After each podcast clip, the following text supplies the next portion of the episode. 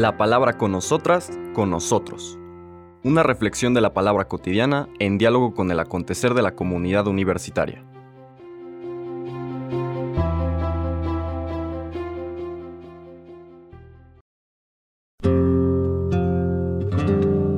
Hola, buenos días.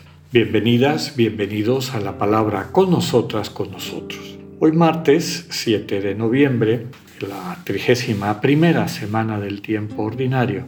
Seguimos nuestro recorrido por el Evangelio de San Lucas. Recordamos la lectura de ayer que nos subrayaba esta característica propia del amor divino que implica la gratuidad, lo que es absolutamente gratuito, básicamente libre. Vienen de la mano las dos cosas, la libertad y la gratuidad. Cuando estamos constreñidos por algo, el interés que de una u otra manera tiene un referente egoico, por más que nuestro discurso pueda ser este, religioso, que no deja que el Señor que ama gratuitamente vaya purificando, sanando, plenificando su corazón para permitirle amar de la misma manera, pues nunca va a entender. La forma como Dios ama, no va a acoger ese amor y no va a dejar que en la conciencia de lo que eso significa, su vida pueda cambiar. El Evangelio de Lucas en este capítulo 14, de donde fue tomada la lectura de ayer, ahora vamos a leer los capítulos 15, los versículos, perdón, del 15 al 24, abunda en esta temática. Nos dice el texto. En aquel tiempo, uno de los que estaban sentados a la mesa con Jesús le dijo, Dichoso aquel que participe en el banquete del reino de Dios. Entonces Jesús le dijo, un hombre preparó un banquete y convidó a muchas personas. Cuando llegó la hora del banquete, mandó un criado suyo a avisarles a los invitados que vinieran, porque ya todo estaba listo. Pero todos, sin excepción, comenzaron a disculparse. Uno le dijo, compré un terreno y necesito ir a venderlo te ruego que me disculpes. Otro le dijo, compré cinco yuntas de bueyes y voy a probarlas, te ruego que me disculpes. Y otro más le dijo, acabo de casarme y por eso no puedo ir. Volvió el criado y le contó todo al amo. Entonces el señor se enojó y le dijo al criado, sal corriendo a las plazas y a las calles de la ciudad y trae a mi casa a los pobres, a los lisiados, a los ciegos y a los cojos. Cuando regresó el criado, le dijo, Señor, hice lo que me ordenaste y todavía hay lugar. Entonces el amo respondió, Sal a los caminos y a las veredas, insísteles a todos para que vengan y se llene mi casa. Yo les aseguro que ninguno de los primeros invitados participará de mi banquete palabra del Señor. El banquete, desde luego, es una de las imágenes más queridas de la vida plena eh, en presencia de Dios.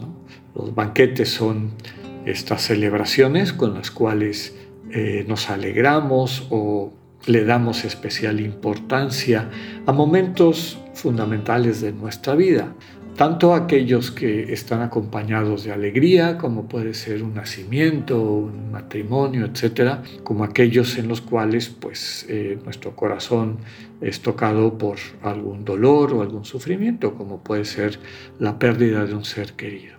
De una u otra manera, este espacio de encuentro alrededor de la comida en esta búsqueda de compartir lo que nos vivifica, pues es lo que está detrás del peso simbólico que tiene el banquete.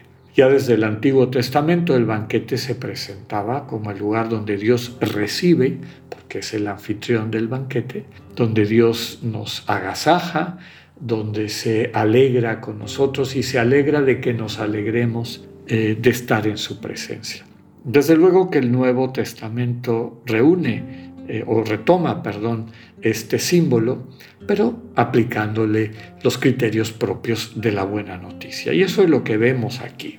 Ya hemos dicho en otras ocasiones que la crítica, una de las críticas fundamentales del Señor Jesús a la piedad religiosa de su época era que había tomado distancia de las personas, se les había olvidado que lo que nos acerca a Dios es un encuentro cercano con nuestros hermanos y hermanas, eh, que son figura del encuentro con el Dios vivo, y entonces pues nos invita a abrirnos, a encontrarnos con ese, esa relación interpersonal.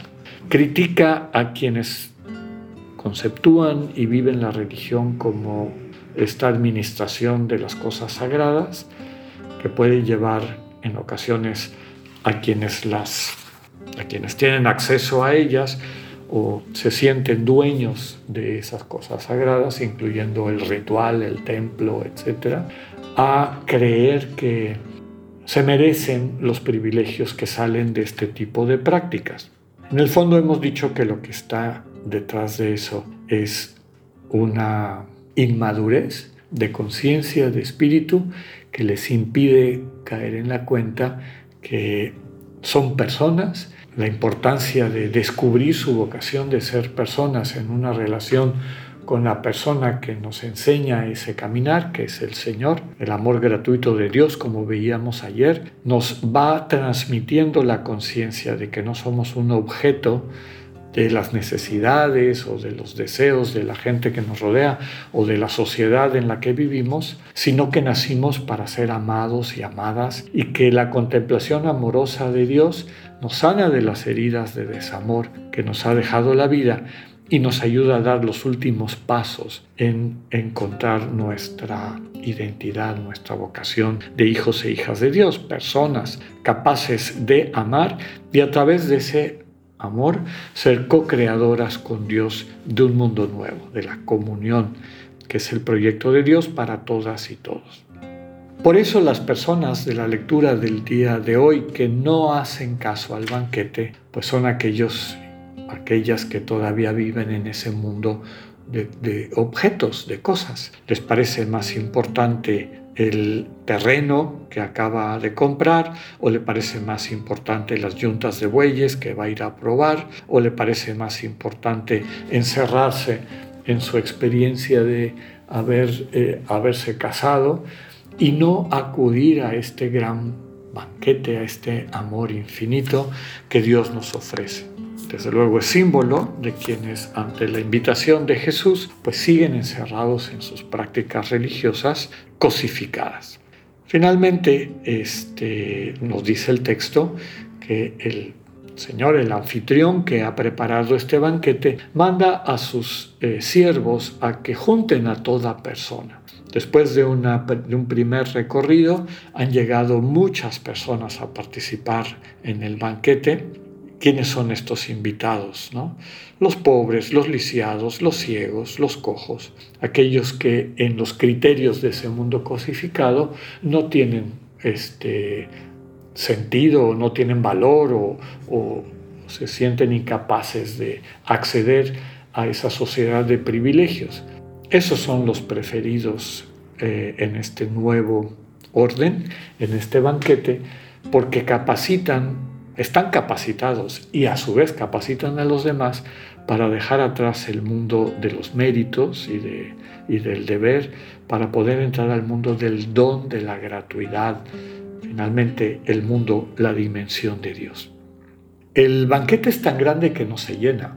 Vuelve el siervo a decirle que todavía hay lugar y el Señor subraya que constantemente hay que ir a invitar hasta que se llene ese banquete. Desde luego que detrás de esta segunda este segundo envío está no solamente los primeros siervos, sino que en la intención del Evangelio de Lucas está que nosotras y nosotros, como parte ahora de los que sirven al proyecto de Dios, pues no nos cansemos de acudir a todas partes, simbolizadas por las plazas y calles, e invitar a nuestros hermanos y hermanas a acercarse al banquete que el Señor nos tiene preparado. Que así sea, que tengan un buen día, Dios con ustedes.